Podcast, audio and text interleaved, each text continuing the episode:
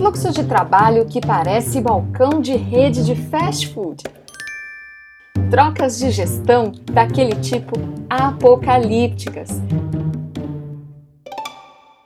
Equipe com número de pessoas inversamente proporcional ao dos superiores na hierarquia.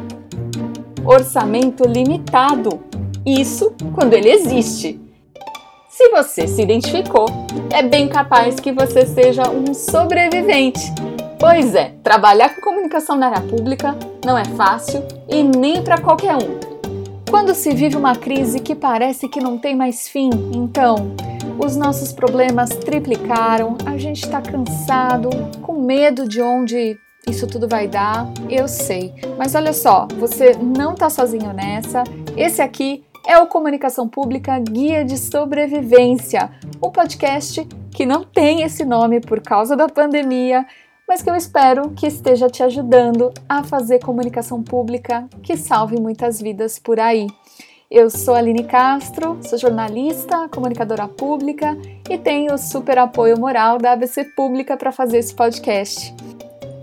Gente, o assunto é importante e por isso está rendendo tanto. O episódio de hoje é a última parte do especial Infodemia, que é o termo utilizado pela OMS para designar a overdose de informação e desinformação durante a pandemia. Quem que não está passando por isso? Excesso de notificação de grupo, de live, e se ainda tudo que a gente recebesse fosse útil e verdadeiro, né, não seria de todo mal, mas a gente sabe que a maior parte não é informação confiável. Nós, comunicadores públicos, a gente precisa saber transitar por essa selva de fake news, compreender esse fenômeno e traçar a estratégia para fazer com que as nossas informações oficiais tenham um alcance maior e uma efetividade maior. A gente falou sobre alcance na parte 1 desse especial aqui do podcast e a gente falou de efetividade na parte 2. No capítulo de hoje, a gente vai continuar conversando sobre possíveis soluções para combater a desinformação. Também vamos colocar o dedo em alguma feridinha aí de leve, mas eu queria começar com uma mensagem de apoio, de apreciação, na verdade, a, a esse nosso trabalho. Desde o começo da pandemia, eu vi muita coisa legal sendo feita. Campanha, post, cartilha, peça de comunicação pública realmente, sabe? Buscando conscientizar, mobilizar, tirar dúvida da população.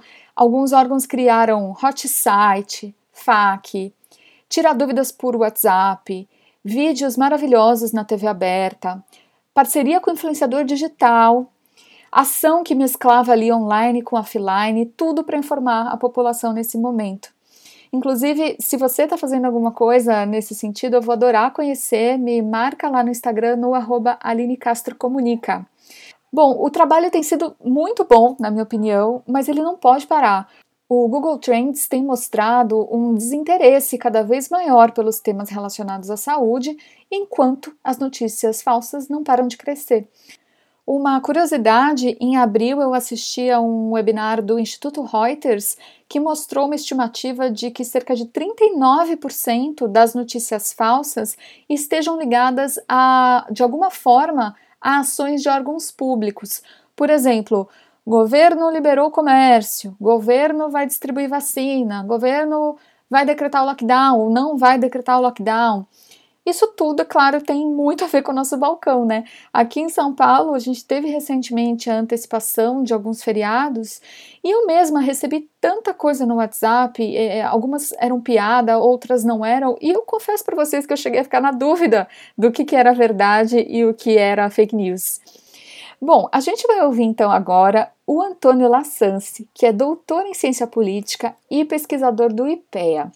Ele nos falou sobre os requisitos que ele considera preponderantes para um bom trabalho de comunicação pública e em seguida ele falou sobre medidas que podem ser tomadas, que precisam ser tomadas no combate à desinformação.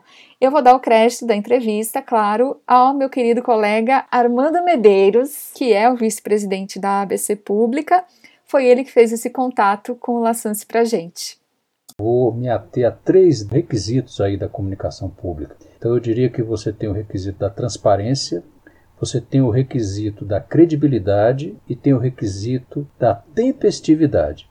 requisito da transparência é o seguinte: em geral, as, as organizações públicas são que detêm, as que detêm a, a informação primeira sobre boa parte dos problemas, porque eles lidam com esses problemas. Muitas vezes até eles criam esses problemas e são eles que são obrigatoriamente os responsáveis por dar uma solução a esses problemas. Então, a própria solução está na mão dessas organizações. Então, ninguém melhor do que, do que as organizações públicas para explicar o que está acontecendo e qual é a solução que está sendo desenvolvida. Então, o requisito da transparência é exatamente mostrar qual foi o processo que levou à tomada de uma decisão. E se essa decisão foi acertada, quanto mais acertada, mais detalhes você deveria ter. Né? Essa é a maneira correta de se proceder. E quanto mais detalhes você tem sobre isso, quanto mais bem fundamentadas foram essas decisões, maior o grau de transparência deveria ser dado, maior a quantidade de informações a ser dada e maior clareza também nessa informação. Então, esse é o primeiro requisito que, se não for eh, trabalhado de forma correta, ele se torna um risco muito grande, é um risco comum que normalmente a gente vê. Muitas vezes de atores externos darem um, um tratamento muito mais bacana, muito mais amigável, muito mais é, bem comunicado do que as organizações é, públicas. O segundo requisito, o da credibilidade, é justamente quando essa informação não está clara. E mais do que isso, quando não está correta, as pessoas desconfiam da informação dada pelos órgãos públicos. Por quê? Porque ela é dada com erros ou porque ela não é dada. Ou porque ela é dada de uma forma obscura, de uma forma opaca, aquilo que na literatura de políticas públicas é conhecido com o conceito de opacidade. As coisas estão acontecendo e você não está entendendo. Quem deveria mostrar ah, por que, que aquilo foi feito e de que maneira está sendo feito, é de que maneira aquilo está sendo é, desenvolvido, não consegue explicar direito. Eu vou te dar um exemplo prático e muito oportuno nessa época do ano. Imposto de renda. O pior lugar do mundo para você ter uma informação de como preencher o seu imposto de renda é o portal da Receita Federal. É o tal do perguntão que tem lá na Receita Federal. É grego o que se fala ali. Né? Se você olhar para o tipo de dúvida que você tem, o tipo de resposta que é dada, é uma resposta indecifrável. É muito melhor você fazer um Google e pegar uma página de algum veículo especializado em economia que nessa época do ano de pagamento de imposto de renda, da declaração anual de imposto de renda, traz perguntas e respostas do que você ir no perguntão da Receita Federal. Faça o teste para você ver. Então, esse é um tipo de situação inexplicável. Né? Deveria ser o melhor lugar do mundo para você ter informações corretas, claras, detalhadas, faladas em bom português, mas não é aquilo que a gente vê e, finalmente, o requisito da tempestividade. Não adianta nada você ter transparência credibilidade, mas se a informação chega atrasada. Se um monte de gente já falou antes. A, a primeira, assim como tem o provérbio de que a primeira é, imagem é a que fica, a primeira versão é a que fica. Então tem que ter tempestividade. E óbvio, essa primeira informação tempestiva, ela muitas vezes é dada de forma incompleta, ela vai ter que ser detalhada. Né? Mas essa primeira informação ela é fundamental, ela é o Big Bang. Se ela sai errada, o risco é imenso e o problema de comunicação se torna gigantesco lá na frente. Essa questão da pandemia, da Covid-19, deixou muito claro aí o potencial destrutivo, danoso, perverso, criminoso da propagação de informações falsas. As questões que se colocam para gente que mexe com comunicação pública são, no mínimo, as seguintes: como é que você identifica rapidamente a fonte da propagação de informações falsas, primeira coisa. Segundo, que tipo de ações de providências é possível tomar para coibir essa propagação? Né? Então, porque é, disseminar informação falsa não é liberdade de expressão. E em situação de pandemia, isso é crime, isso tem que ser proibido. Para dizer a palavra é, é, certa, isso precisa ser criminalizado. As pessoas que fazem isso de forma deliberada devem ser tratadas como criminosas. Mas para que não se cometam injustiças, isso é preciso ser rastreado, isso é preciso ser identificado. Como é que se faz isso? Não é possível fazer isso hoje sem usar Big Data, sem usar ferramentas de varredura baseada em, em análise de dados com mecanismos sofisticados. Então, os governos têm que montar estruturas é, para isso que sejam capazes de identificar esse ritmo, esse tipo de propagação e imediatamente ter medidas é, de resposta pronta, de resposta rápida para coibir esse tipo de, de propagação. Segundo, além de coibir, como é que você lida, como é que você devolve e inverte, dá uma guinada de uma informação falsa em uma informação de qualidade, informação que consiga se propagar com a mesma rapidez é, em relação a essa notícia falsa. Para isso, você precisa já minimamente ter organizado naqueles três requisitos que, que a gente falou, né, de credibilidade, de transparência e de tempestividade, isso tem que estar pronto antes das políticas saírem e antes dos riscos se instalarem, porque senão a gente é, é pego de, de surpresa. A gente precisa ter bons porta-vozes, nós precisamos preparar porta-vozes e nós precisamos mergulhar numa literatura é, de políticas públicas sobre isso. Comunicação cada vez mais tem que ser uma área mais robusta de teoria, de pesquisa, de análise, de recomendações no campo de políticas públicas. A gente ainda está muito aquém disso. Pessoal, se por acaso vocês não ouviram a parte 1 e 2 desse especial sobre infodemia, eu recomendo muito, porque tem dicas práticas para a gente fazer um pouco disso tudo que o Lassance falou. E ele também comentou aí de ações dos governos, né, para monitorar e inibir a proliferação das notícias falsas. Essa semana eu estava vendo um case bem interessante, que é o do governo do Ceará, que criou uma agência anti-fake com um mecanismo de monitoramento, esclarecimento público das informações, vale a pena dar uma olhadinha lá no site deles. Mas eu sei que não é todo mundo que tem estrutura para montar uma agência nesse sentido, né? Então, uma coisa que a gente pode fazer é colaborar com as agências fact-checking que já existem. E é por isso que eu fui atrás e quis conhecer um pouquinho sobre o funcionamento delas. Eu conversei com a Natália Leal, que é diretora de conteúdo da agência Lupa. A Lupa é uma agência de checagem, é a primeira agência uh, brasileira, agência de notícias brasileira dedicada inteiramente ao fact-checking, né? A Lupa atua no Brasil como uma agência de notícias desde 2015. Desde então, a gente vem trabalhando nessa função uh, de classificar o que é verdadeiro e o que é falso dentro do discurso público, né? Atualmente, a gente trabalha em duas frentes, que é o fact-checking clássico, que é essa checagem do discurso de atores políticos e do discurso público como um todo, uh, e também o debunking, que é a verificação de boatos na internet. Né? Para isso, a Lupa tem uma metodologia que se baseia num tripé que é quem fala, o que fala e qual é o barulho que faz. E isso a gente aplica a todas as coisas que a gente uh, pretende checar e segue aí oito passos da metodologia que envolve o trabalho de reportagem, envolve também ouvir o outro lado, ouvir a pessoa que está sendo checada, enfim. Durante a pandemia do coronavírus, a gente tem observado sim um crescimento uh, na quantidade de desinformação que vem circulando nas redes sociais. Na eleição de 2018, a gente tinha muitas peças desinformativas que eram relativas a um mesmo assunto. Nessa pandemia, a gente tem, na verdade, uma quantidade muito maior de peças de, de, desinformação diferentes. Então, assim, todo dia a gente tem muitos boatos diferentes circulando e esses boatos circulam tanto quanto os poucos boatos da eleição de 2018 circulavam. Então, isso é bem assustador. É a primeira vez que, que eu vejo, uh, como jornalista e como fact-checker, um movimento nesse sentido. E a gente tem trabalhado junto com as plataformas, principalmente, e também em conjunto com outras plataformas uh, de verificação do mundo todo, e principalmente da América Latina, tentando dar um, uma parada aí nessa onda desinformativa. Eu perguntei para a Natália como os cidadãos comuns e os órgãos públicos podem ser parceiros das agências de checagem.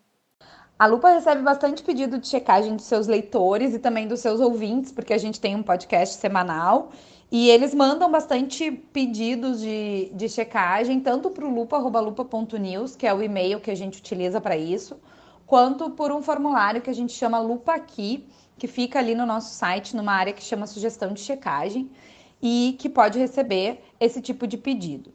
Ah, para a gente é muito importante, porque nem sempre a gente consegue, através dos nossos monitoramentos, identificar coisas que estão circulando e que são virais, né? Hoje a gente sabe que o WhatsApp tem um problema de criptografia, então uh, para quem usa isso é muito bom, mas para quem monitora desinformação é muito ruim, porque por causa dessa criptografia a gente não consegue ter certeza do que está circulando ali dentro. Então, muitas vezes o que chega de pedido de checagem pelo e-mail ou pelo formulário tem muita consonância com o que está circulando pelo WhatsApp, porque atualmente as pessoas se informam muito pelo WhatsApp e elas têm muitas dúvidas sobre as coisas que aparecem uh, ali, né, na caixa, de, na caixa de mensagens delas. Então, uh, para a gente é super importante que as pessoas continuem compartilhando as suas dúvidas e compartilhando algumas coisas que elas pensam que seja, que seja desinformação, porque isso também norteia o nosso trabalho. Eu acredito que os órgãos públicos têm uma grande responsabilidade com relação à transparência, né? Um dos grandes desafios de se fazer checagem no Brasil é que a gente tem muitos problemas com, uh, com a divulgação dos dados, né? Muitas vezes os órgãos públicos veem os jornalistas e os fact-checkers em última instância como inimigos, e na verdade nenhum jornalista e nenhum fact-checker é inimigo de um órgão público, né? O que a gente tenta fazer é dar mais informação para as pessoas para que elas possam uh, tomar suas decisões tendo a maior quantidade de informação verificada e qualificada possível. É super importante que esse laço seja de fato estreitado, que a gente consiga ter uma boa relação. As assessorias de imprensa, elas são super importantes dentro do nosso trabalho. Um dos passos que a gente tem na nossa metodologia é justamente consultar as assessorias de imprensa, porque a gente sabe que muito provavelmente ninguém vai saber melhor daquela área do que as pessoas que fazem parte da assessoria e ninguém vai conseguir comunicar isso melhor para órgãos jornalísticos quanto essas pessoas, né? Como essas pessoas. A missão de um órgão público não é muito diferente da missão do jornalismo e não é muito diferente da missão de uma plataforma de checagem é garantir que as pessoas tenham a, informação e que possam, com base nessa informação qualificada e verificada, tomar as melhores decisões para suas vidas e terem condições de cobrar o que lhes é de direito. Então, a gente quer que isso aconteça e é super importante contar com órgãos públicos nessa empreitada também, com certeza. Acho que deu para perceber um ponto em comum da fala do Lassance com a da Natália, que é a questão da transparência.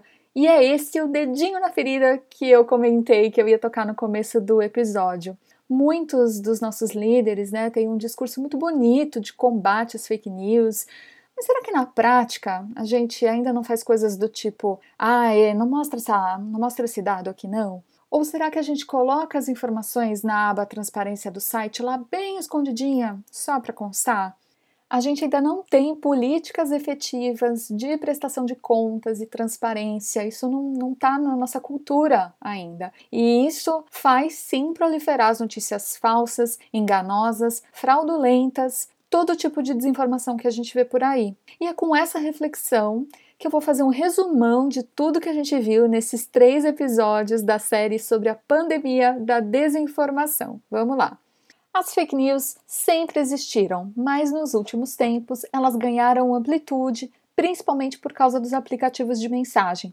Tem vários tipos de desinformação, desde aquela que é plantada realmente para enganar, para ludibriar, até aquela que é compartilhada, abrem-se muitas aspas agora, com boa intenção. Seja qual for o tipo que elas representam, elas são um risco e nós, como órgãos públicos, precisamos pensar em políticas e práticas efetivas para combater isso. No contexto da pandemia, é fundamental que a gente busque ser fonte primária de informação para o maior número possível de cidadãos. O WhatsApp é o principal meio utilizado pelos brasileiros. Então é muito recomendável que a gente crie listas de transmissão e mantenha canais de atendimento por essa rede.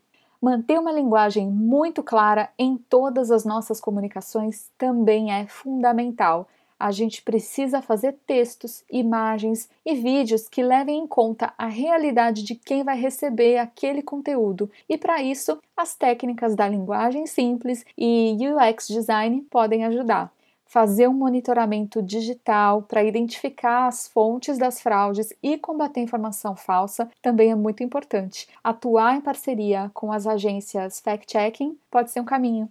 E não se esqueçam, gente, a única vacina que a gente tem no momento para conter o vírus é a informação clara, correta e acessível. Então, vamos ser incessantes nessa nossa missão. Para quem quiser ouvir mais sobre esse tema, tem alguns episódios com debates muito bons no podcast Papo Com, do programa de pós-graduação da Universidade do Ceará. Quem me deu a dica desse podcast foi a querida Valéria Diógenes, que é uma das várias pessoas que eu conheci aqui por meio do podcast. Então, um beijo, Valéria, e obrigada. Se você também quer trocar figurinha comigo sobre um livro, um podcast, um artigo, uma boa prática de comunicação, me dá um oi lá no Instagram, no arroba Comunica, e não deixa de conhecer a ABC Pública, que é uma associação que pode nos apoiar nesse trabalho tão difícil, mas tão recompensador que é fazer comunicação. Eu te deixo com um grande abraço virtual e os meus melhores desejos de que você e seus familiares estejam com muita saúde. Um grande beijo e até o próximo Comunicação Pública Guia de Sobrevivência.